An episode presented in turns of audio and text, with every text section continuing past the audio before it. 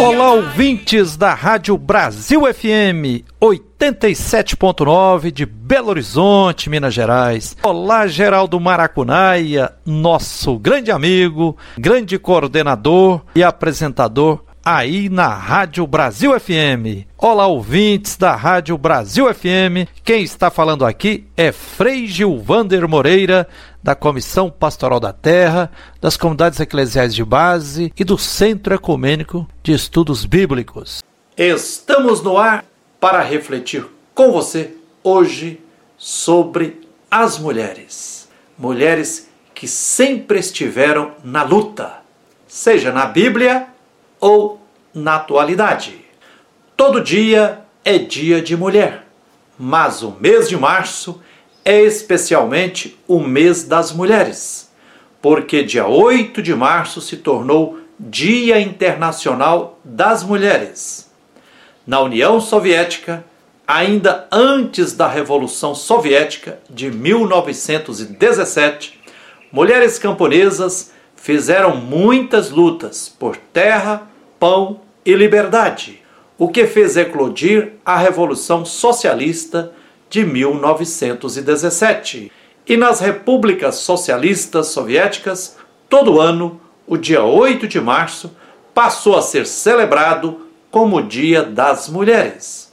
Os Estados Unidos tentaram apagar essa história e inventaram uma falsa história que diz ser o dia 8 de março como tendo sido iniciado por mulheres trabalhadoras estadunidenses, o que não é verdade.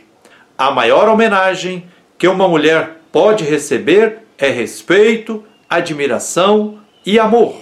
Dizem, não só flores, mas respeito exigem as mulheres. Não apenas nos deseje feliz dia, levante-se e lute conosco bradam as mulheres lutadoras. Lamentavelmente, durante a pandemia do novo coronavírus, houve um aumento da violência contra as mulheres, que ceifa a vida de cinco mulheres por dia no Brasil. E assim sendo, verificamos que o feminicídio também está crescendo. Em 2018, por exemplo, 4.519 mulheres foram assassinadas, o que equivale a dizer que a cada duas horas uma mulher é assassinada no Brasil. Ao longo da história da humanidade, o patriarcalismo foi hegemônico em muitos períodos e lugares, proibindo a mulher de participar da vida pública. Entretanto, desde os primórdios até hoje, as mulheres chegam para ficar, mesmo sem serem notadas, sem serem contadas, muitas vezes silenciadas, as mulheres seguem atuantes nas comunidades e em toda a sociedade. É preciso vasculhar os textos da história, perceber sua presença e descobri-las atuantes ontem e hoje. O protagonismo do movimento das mulheres atualmente é crescente e tem sido imprescindível para que elas se unam, se organizem e sigam nas lutas. Isso nos faz recordar o protagonismo de inúmeras mulheres na Bíblia, como, por exemplo, aconteceu com o movimento de mulheres liderado pelas filhas de Salfad, Maala Noa, Egla, Melca e Tersa, que lutou pela superação do patriarcalismo. Que bom que o escritor bíblico conservou o nome delas. Elas viram a injustiça patriarcal que estava na lei, segundo a qual a herança passava de pai para filho, não para filha. Isso está lá no livro de Números, capítulo 27, versículos de 1 a 11. Elas se rebelaram, pois estavam sendo excluídas do direito de ter terra, porque não tinham irmãos. E em uma manifestação deram o grito: Queremos ter direito à propriedade da terra. Está lá no livro de Números, capítulo 27, versículo 4.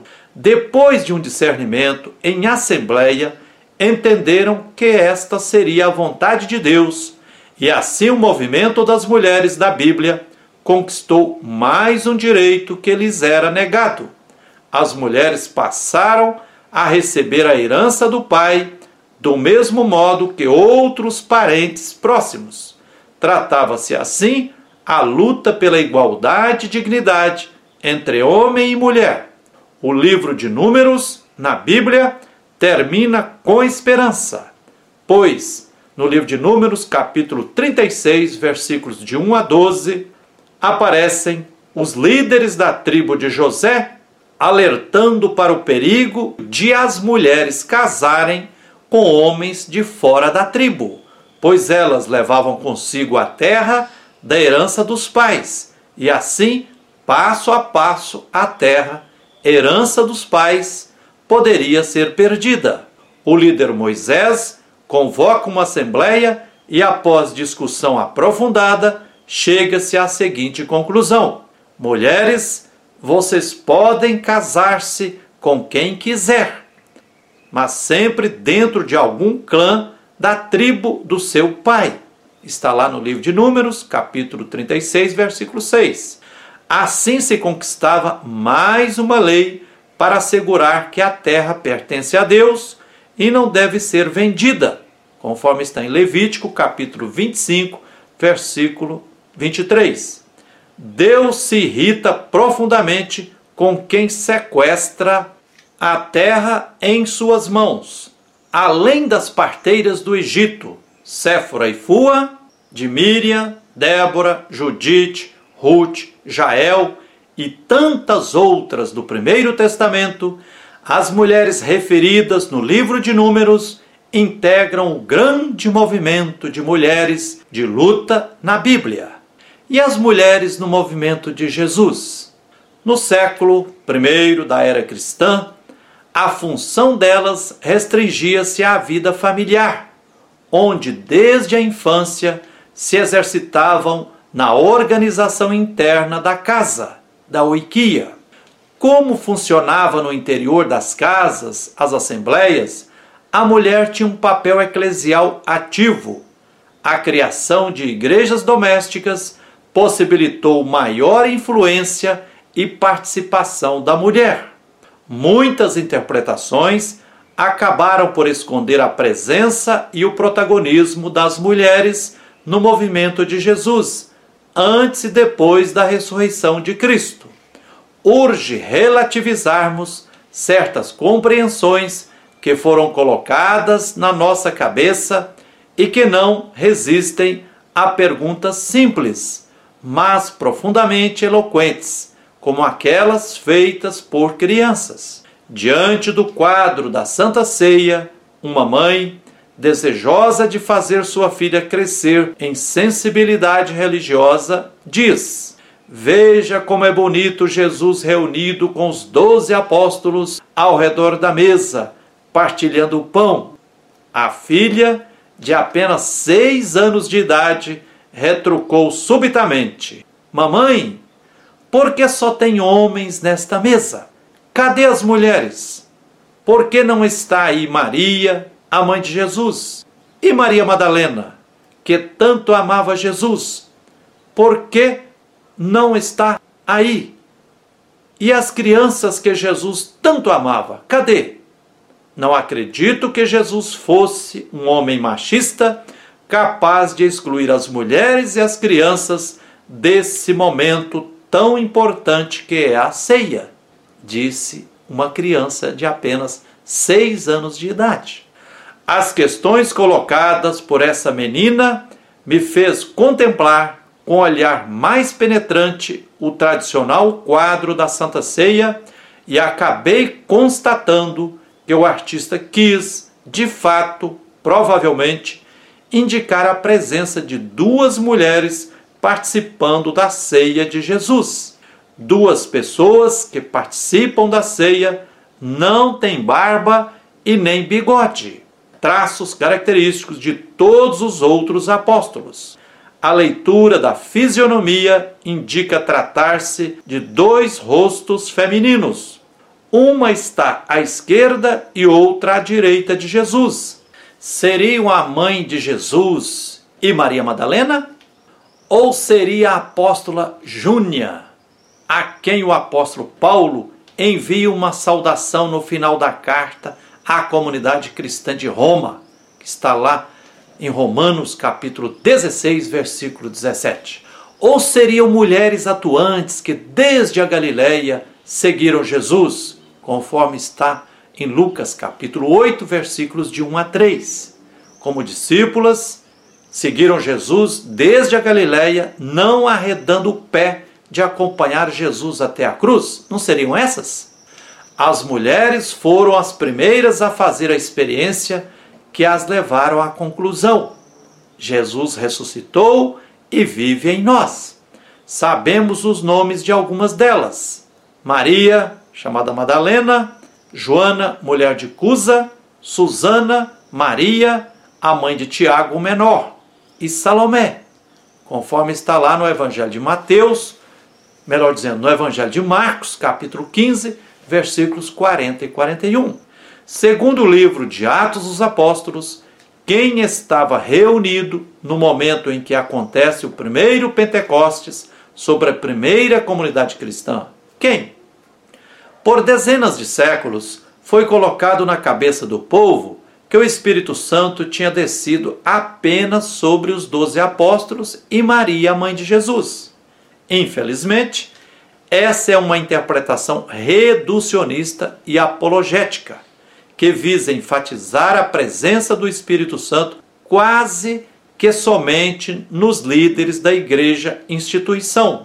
Rastreando o primeiro capítulo de Atos dos Apóstolos, concluímos que estavam reunidos os onze apóstolos e Maria Madalena, Joana e Maria, mãe de Tiago, e as outras que estavam com elas.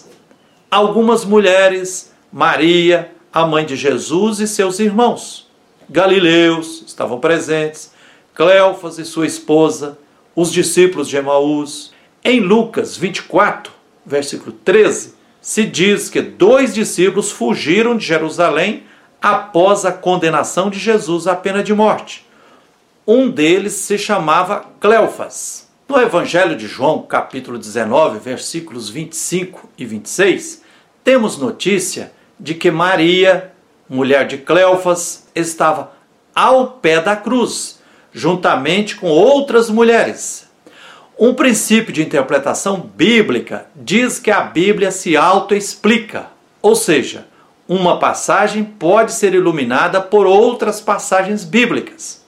É difícil pensar que Cleofas iria fugir do centro de perseguição deixando sua esposa sob risco de ser crucificada também, pois a presença dela ao lado de Jesus poderia atiçar a ira dos seus executores. Se Cleofas está acompanhado da sua esposa Maria, temos aqui mais uma vez as mulheres ajudando os homens a experimentar a ressurreição de Jesus. É provavelmente esse grupo, citado acima, especificado como cerca de 120, lá em Atos dos Apóstolos, capítulo 1, versículos de 15 a 26, que faz a experiência do primeiro Pentecostes cristão, que escolhe Matias para ser apóstolo em substituição de Judas Iscariotes, que também participava da ascensão, do primeiro Pentecostes da comunidade cristã. É muito provável que tenham existido muito mais mulheres no movimento de Jesus e sendo bem mais próximas de Jesus do que muitas tradições religiosas insistem em negar. Enfim, no passado e no presente, mulheres guerreiras fizeram e fazem a diferença em lutas pela construção de um mundo onde sejamos socialmente iguais, humanamente diferentes e totalmente livres. Como aponta Rosa Luxemburgo, pela vida das mulheres, por vacina para todos e todas já, impeachment já. Seguimos em luta. É isso aí. Que a luz e a força divina continue nos guiando, nos protegendo e nos inspirando na luta por direitos, na luta por tudo que é justiça.